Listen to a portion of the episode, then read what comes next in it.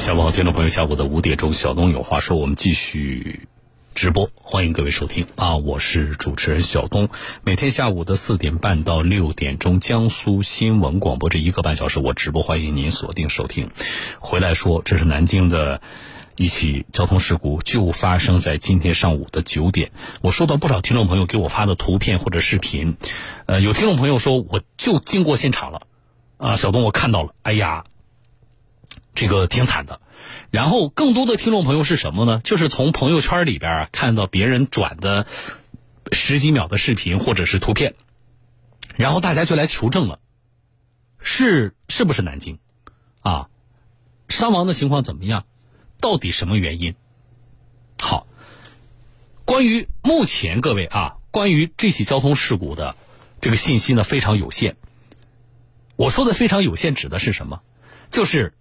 被确认的信息非常有限，我接下来跟大家说的也就是这些被确认的信息，好不好？那就是我们现在到底能够证实哪些是是真的啊？因为我看到了有人给我发那个就是微信群呢，还是 QQ 群里的那个聊天，哎呀，说什么的都有。好，能够确认的信息，事故应该发生在今天上午九点左右，地点在哪里？南京河西大街明基医院的附近。有好多听众朋友看了那个事故现场的那个照片跟视频之后，大家就在猜车型，啊，刚才我看到有人给我发信息，小东是这个呃荣威混动吗？还有人跟我说是是现代吗？啊，目前我们接到的信息是广汽传祺，啊，那个那个应该怎么读？G A 六啊，这个车型我对这个牌子不太熟悉啊，广汽传祺 G A 六。然后呢，如果是这款车的话，我们也了解了一下，就是它现在。也出了电动版，就是有燃油的，有电动版啊。那么至于说事故里边的这个车是燃油的、电动的，不确定。好，这是一个信息。再有，这个车从目前的媒体的这个报道当中呢，出现了两个版本，是怎么发生交通事故的？一个版本是这样说的：一辆广汽传祺在行驶中撞到了路边的绿化带，致使汽车燃烧。就是先撞了，然后车烧起来了。另一个版本是什么呢？是《扬子晚报》的这个消息：车辆在行驶当中先烧起来了，然后撞到了路边的花坛。这是目前的两个不同的就事故发生的原因的不同的报道。好，这是第二点啊，这个可能有有待于警方，比如调取相关的。呃，监控啊，进一步的核实，啊，而且司机不是还在吗？哦，我相信警方也会进行调查的啊，后续会有详细消息。那么，不管是哪种原因，我说了，后果是让人觉得沉重的。车上一名驾驶员、一名乘客，驾驶员烧伤，乘客死亡，后果是，唉。让我们觉得很沉重。一个，一个是面对于伤和亡；另外一个，我说了，听众朋友，这起交通事故发生的场景，是我们在听节目的听众朋友，你们多少人日常的我们生活的场景。早上的时候，这是去上班啊，还是出门办事啊？那么我们现在打个网约车，不是一件很正常的事情吗？而且他也不是走在什么什么悬崖峭壁上。他就走在我们城市当中的一条正常的普通的道路，而且事发的这个河西大街还是一条路况总体来说不错的这样一条道路。这不就是我们多少人的生活的日常？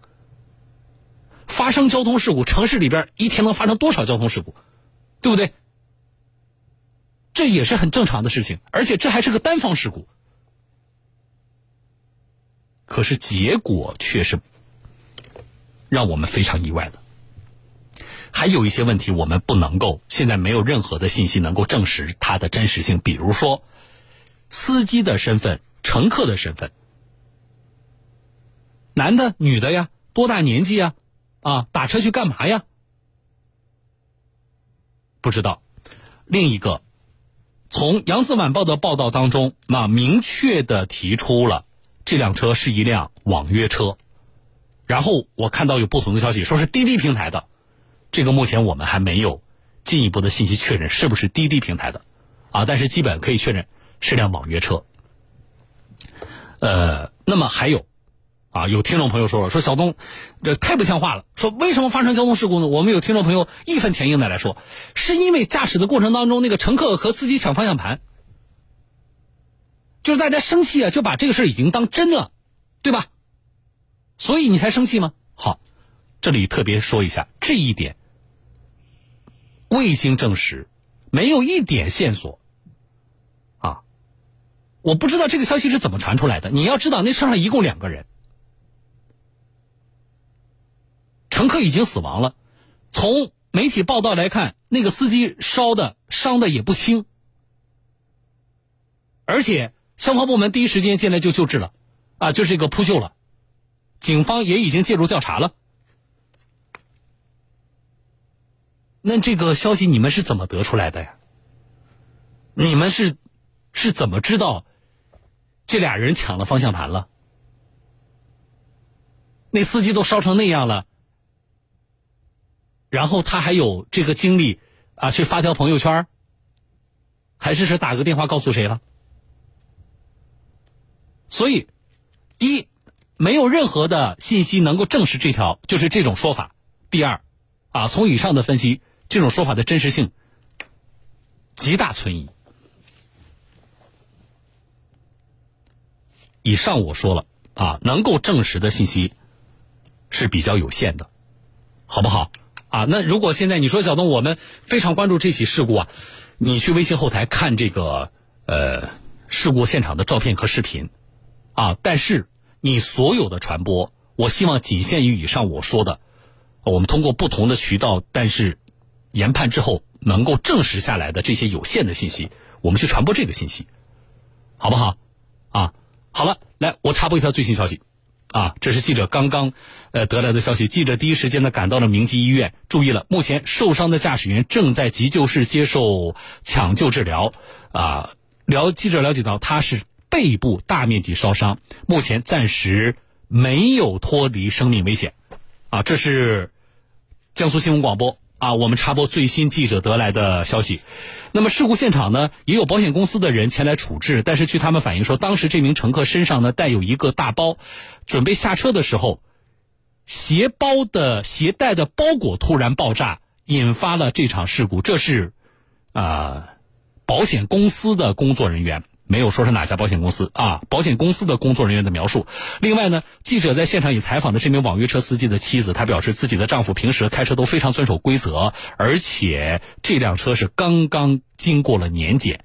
这起事故的具体原因还有待公安机关进一步的调查。啊，这条信息新进来的，信息量非常大，啊，信息量非常大。这是我们查不到最新的消息。那么，当然我们希望，呃，背部被大面积烧伤还没有脱离生命危险的这个驾驶员。不管这起事故是怎么发生的，什么原因，啊，都希望他能够早日的脱离危险。另外，啊，保险公司现场的处置的工作人员所说的这条信息，我相信一定会让大家觉得分外的关注。但是，请注意了，啊，我觉得这条信息我们还有待进一步的等待警方最后的认定。就是他说的，为什么会车会烧起来，乘客会死亡？因为乘客身上背的那个大包。啊，那个包裹突然爆炸了，大家一定会非常关注这一点。但是不要做联想，我是觉得保险公司转述的，保险公司你怎么知道的？你是调了，比如说车内的影像资料留存下来，还是什么渠道你知道的这个信息？而且这么详细，我觉得这一点，我们暂时啊，暂时，他只是保险公司的现场处置的工作人员所说，我们暂时。也不要传播，啊，我们等待警方最终的认定，啊，那么至于车况的情况，车辆刚刚过了年检，啊，是不是车辆存在什么问题，还是因为事故导致的？这一切公安机关介入之后，我们等待进一步的调查。有最新的消息，我第一时间在节目当中跟大家说。我们两个编辑在场外，啊，包括我们前方的记者，我们随时关注最新的进展，好不好？好了，啊，这个事儿。最新的消息向各位来通报，然后呢，我接下来来连线的是我们的汽车专家，啊，我这起事故的原因是车子自身的问题，因为事故引发的，还是存在其他原因，有待进一步的证实。可是对于咱们更多的听众朋友来说，车辆在事故发生时或正常的行驶或停放状态下发生燃烧，引发这个财产损失或者是人伤的新闻，其实并不罕见，特别是在夏天，对不对？我觉得从类似的事故当中，每一次我们也都要给大家做一些提醒。来，我来连线的是汽车专家戴刚老师啊，戴老师你好。你好，肖总。啊，戴老师，呃，我们现在不知道这辆车是电动的还是燃油的，也不知道它具体的这个起火的原因啊。呃，但是我们从车辆就它的安全系数上来讲，我们结合最近的发生的一些案例，我们能得出一个，比如说是燃油车。的安全系数就是在燃烧，呃这方面，安全系数更高一些，还是说电动车的安全系数更高一些吗？呃，现在实际上不太好下一个简单的类比性的结论。什么原因造成的呢？一，我们电动车的在街上路上行驶的数量毕竟还比较少，嗯，肯定远远小于燃油车，嗯，对吧？第二点呢，就是说从结构上来讲，它们有不同的结构特征，嗯，啊，你要从这个概率计算的话，可能需要更多的数据。来进行对比和分析，要收集大量数，因为现在最起码电动车的绝对数量是小于燃油车的。嗯，除非是比如大家都是一万辆电动车和一万辆燃油车，大家这种对比就有一个数量的基准。嗯，对吧？那这样对比可能更科学一些。嗯，暂时还不好简单的讲，就是电动车一一定比燃油车更不容易自燃，或者说。呃，谁比谁更好？嗯，我们排除呢，就是刚才我引述的那个所谓保险公司的工作人员的那个说法啊，因为我们从以往的案例当中，呃，存在的，比如说车辆在发生交通事故的过程当中出现燃烧甚至是爆燃，然后致人死伤的这种新闻，其实并不罕见啊。那么。呃，能够有，比如说发生了碰撞之后，快速的燃烧，快到什么程度，车里的人都逃不出来的这个这个程度。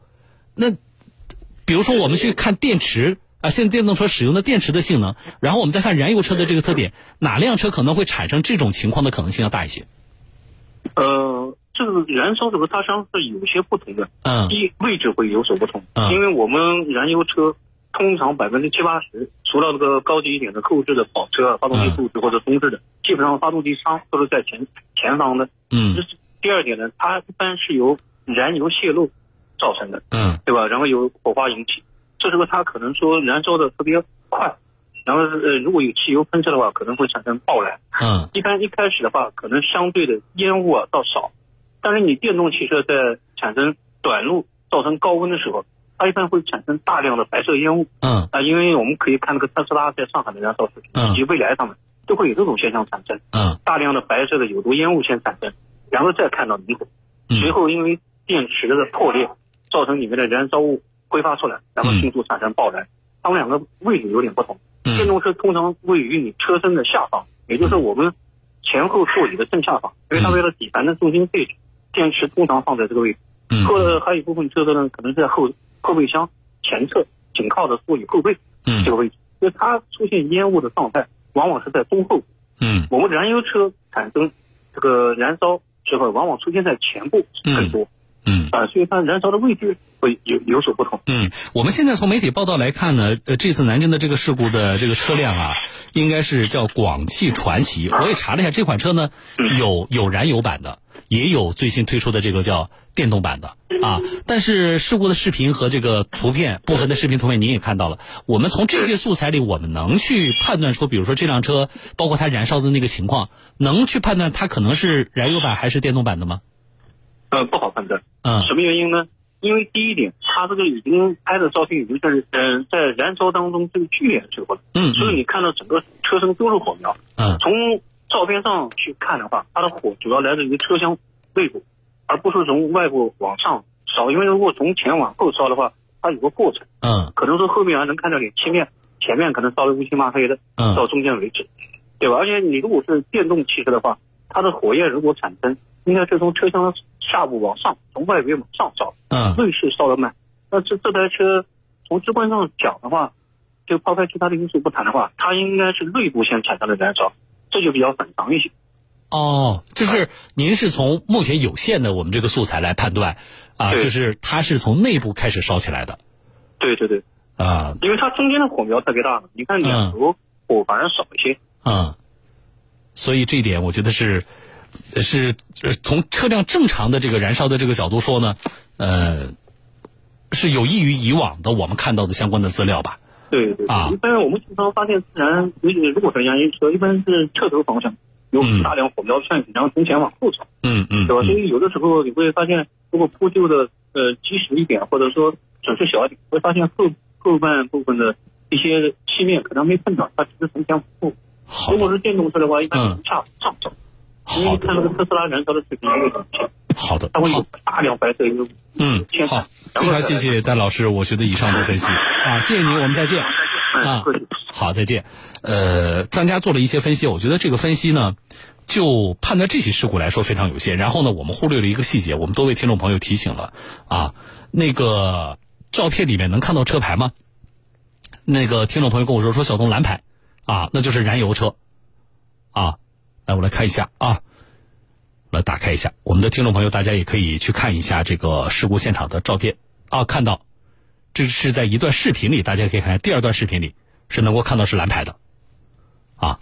然后呢，以上啊，我们的专家分析都是就现在有限的素材，我觉得供大家参考。更重要的是什么呢？我们这个分析其实是给呃我们所有的车友就安全行驶、安全用车的过程当中，我们希望能够大家掌握多掌握一些相关的知识啊。那么，其实刚才特别谈到了这个，问到了电动车的这个问题啊。最近电动车的因为各种原因吧，啊，有的是因为撞击，有的是没有任何的事故撞击，然后没有先兆的情况下，啊发生的这种燃烧，这种事故非常多啊。只不过现在呢，我们没有太权威的数据，因为电动车保有量也非常有限，啊，而且呢，出现的这个时间呢也不长，所以没有特别呃权威的数据来分析它的这个安全性啊。但是我是觉得想买电动车的朋友，因为身边这样的人，呃，有这样想法的这个朋友越来越多，我们经常也有车友来问